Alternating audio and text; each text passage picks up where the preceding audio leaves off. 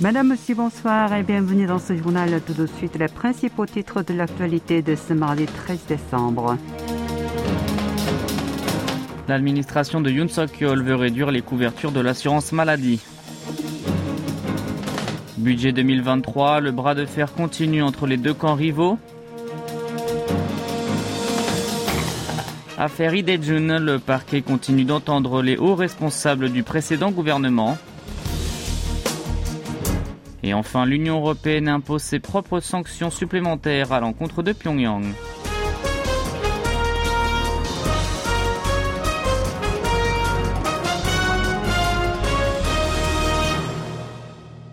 Commence avec l'actualité politique.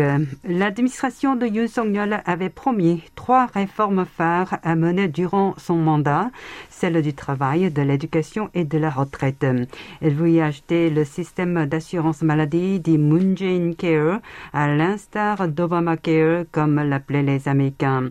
Lors du Conseil des ministres hebdomadaire du mardi, le président de la République a martelé que sa réorganisation n'était plus une option, mais un impératif et qu'il était urgent de le normaliser. Pour le chef de l'État, pendant le quinquennat de son prédécesseur, la couverture avait été excessivement élargie et pour cela, plus de 2000 milliards d'euros, soit presque 1,5 milliard d'euros, ont été dépensés. La majorité des Sud-Coréens ont alors partagé le fardeau. Du coup, le président Yoon a dénoncé une politique populiste qui a causé un abus des soins médicaux et dégradé aussi les finances publiques. Il a alors promis et de la refondre de manière à ce que les démunis puissent être mieux couverts. Le locataire du bureau présidentiel de Yongsan en a profité pour exprimer ses regrets à l'égard du fait que le projet de loi sur le projet 2023 n'a toujours pas été voté au Parlement. Dans le même temps, il a demandé à tous ses ministres de préparer l'exécution rapide des crédits. La guerre des nerfs se poursuit donc entre le pouvoir et l'opposition sur le budget 2023. Le Parlement aurait dû voter le projet gouvernemental jusqu'au 2 décembre en vain. Les députés ont maintenant jusqu'à ce jeudi pour le faire. À deux jours de cette date décalée, les deux camps rivaux n'ont toujours pas trouvé de consensus. L'impôt sur les sociétés est la principale forme de discorde. L'exécutif et le parti du pouvoir du peuple, la formation présidentielle, demandent d'abaisser son taux à 22% au maximum contre 25% actuellement. Selon eux, cette mesure est une condition indispensable pour empêcher les entreprises sud-coréennes de délocaliser leur production hors des frontières et pour encourager les investissements étrangers. Le président Yoon Suk-yeol a en personne souligné qu'il s'agissait de revigorer l'activité économique du secteur privé. Hors de question pour le Minju.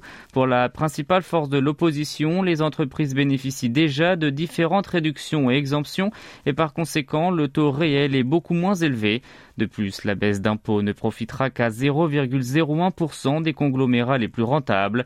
La majorité parlementaire est allée jusqu'à menacer de voter à elle seule son propre budget 2023 visant à baisser l'impôt sur le revenu des classes modestes ou leur loyer mensuel. Justice à présent, le paquet continue à auditionner les hauts responsables de l'administration de Moon Jae-in, le prédécesseur de Yoon Song-yeol, dans le cadre de son enquête sur l'affaire Lee Tae-jun, du nom d'un fonctionnaire sud-coréen tué par des soldats nord-coréens dans leur zone territoriale en mer Jaune en septembre 2020.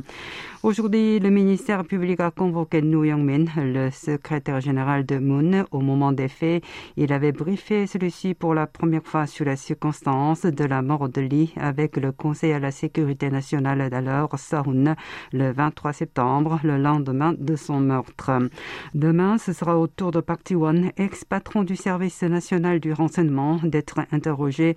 L'institution qu'il avait dirigée entre juillet 2020 et mai 2022 avait déposé en juillet dernier une plainte contre lui en l'accusant d'avoir ordonné de supprimer les rapports relatifs aux circonstances du meurtre du fonctionnaire. Freiraum. Sur le front sanitaire, ces dernières 24 heures, le nombre de nouveaux cas de Covid-19 a franchi le seuil des 80 000 avec 86 852 contaminations plus exactement, un chiffre 3,8 fois plus important qu'hier. Jamais il n'a été aussi élevé depuis environ trois mois. Il faut bien sûr prendre en compte le fait qu'habituellement tous les lundis moins d'infections seront censés, peu nombreux étant les gens qui se font dépister le week-end. Dans ce contexte, le gouvernement envisage de dévoiler sa nouvelle règle sur la levée ou non de l'obligation du port du masque en intérieur, le nouveau rebond de l'épidémie pourrait impacter sa décision. Autre chiffre du jour, il concerne cette fois les hospitalisations en soins intensifs et les décès supplémentaires. Le nombre des premières a progressé de 18 sur une journée à 460 patients et celui des secondes de 29 portant à 31 128 le total cumulé des victimes. Toute l'actualité de toute la Corée, c'est ici sur KBS World Radio. Direction maintenant Bruxelles. L'Union européenne a annoncé hier avoir adopté de nouvelles sanctions contre la Corée du Nord, les premières en huit mois. Selon son journal officiel, son conseil a ajouté sur sa propre liste noire cette fois encore huit personnes et quatre entités impliquées dans le programme balistique ou dans son financement. La plupart d'entre elles sont déjà placées sous le coup de mesures restrictives imposées en même temps par Séoul, Washington et Tokyo début décembre. Parmi les huit individus figurent notamment Kim Kwang-yeon, appartenant à la Korea Mining Development Trading, connu sous le nom de COMID. Quant aux quatre entités, elles comprennent le ministère de l'Industrie des Roquettes et les deux pétroliers Unica et Newconk. Les nouvelles mesures prennent effet immédiatement et prévoient notamment de violer les avoirs détenus par les sanctionnés dans l'Union européenne et d'interdire leur entrée sur le territoire de ces pays membres elle porte désormais à 73 et 17 le nombre respectif de personnes et d'entités faisant l'objet des propres mesures punitives de Bruxelles. Les ministres sud-coréens et chinois des Affaires étrangères se sont entretenus hier en visioconférence. Park Jin et Wang Yi ont échangé sur plusieurs sujets. Ils concernaient les relations entre leurs pays, la question liée à la péninsule ou encore les dossiers régionaux et mondiaux. Les deux hommes se sont alors accordés à dire que le tête-à-tête entre leurs présidents tenu en novembre à Bali en marge du sommet du G20 avait marqué une étape importante pour ouvrir une nouvelle ère de coopération Séoul-Pékin basée sur le respect mutuel et les intérêts réciproquement bénéfiques. Ils se sont d'emblée engagés à travailler main dans la main pour mettre en application les mesures prises conformément aux accords intervenus lors de la rencontre entre Yoon Suk-yeol et Xi Jinping. Ces derniers avaient affiché la nécessité de dynamiser les visites croisées de hauts responsables et la communication des deux nations via différents canaux. Les deux chefs de la diplomatie ont aussi promis de faire en sorte que le momentum des échanges entre les dirigeants des deux États, en particulier la visite du numéro un chinois à Séoul, continue. Sur le dossier nord-coréen, le sud-coréen a exprimé sa préoccupation à l'égard des provocations répétées de Pyongyang et de souligner qu'une étroite collaboration entre son pays et l'empire du milieu est plus que jamais nécessaire en vue d'amener le régime de Kim Jong-un à revenir à la table du dialogue visant la dénucléarisation du Nord. En retour, son homologue chinois aurait promis un rôle constructif dans la question de la péninsule, selon la diplomatie sud-coréenne. L'annonce du ministère chinois des Affaires étrangères n'en a pour autant pas fait état. L'armée sud-coréenne prévoit d'installer un missile de croisière supersonique à lancement aérien sur l'avion de combat léger FA-50. Ce projectile pourra améliorer la dissuasion contre la Corée du Nord et contribuer à l'expansion des exportations d'armement du Sud. Le missile de croisière supersonique développé par la Corée du Sud est trois fois plus rapide que ceux existants. Il est considéré comme une arme clé de la stratégie Kill Chain qui consiste à détecter les attaques de missiles nord-coréennes imminentes et à détruire de manière préventive les capacités de lancement d'engins. Le développement de ce projectile supersonique qui a été testé pour la première fois pour un tir mer-sol il y a environ un an est en cours pour une utilisation polyvalente et un lancement aérien qui couvre non seulement les cibles terrestres mais aussi maritimes. La conception de base est déjà achevée avec le développement des technologies connexes telles que les moteurs à combustible solide et les commandes de guidage. Des prototypes pour divers tests de performance sont actuellement en cours de fabrication.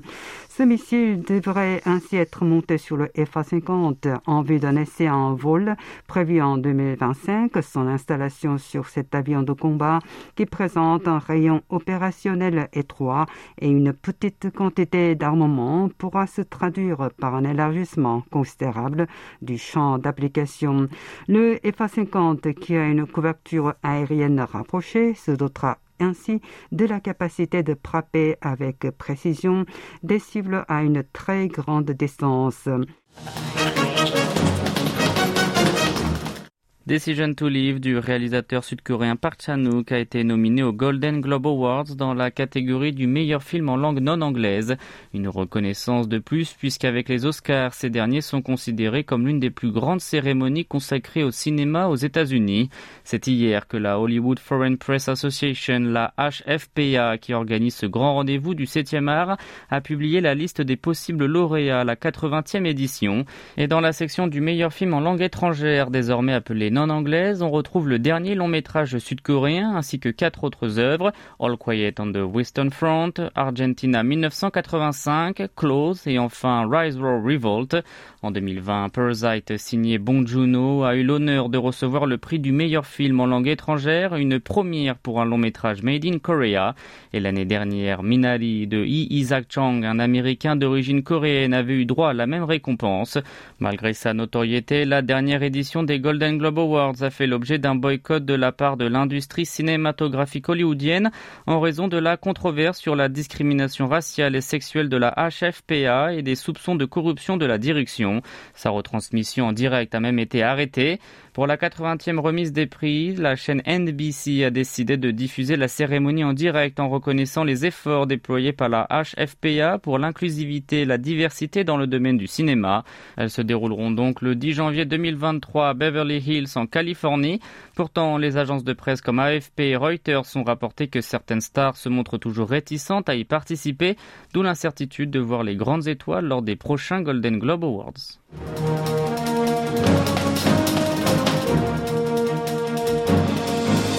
La fin de ce journal qui vous a été présenté par Yoon Jang et Maxime Lalo. Merci de votre fidélité et bonne soirée sur KBS World Radio.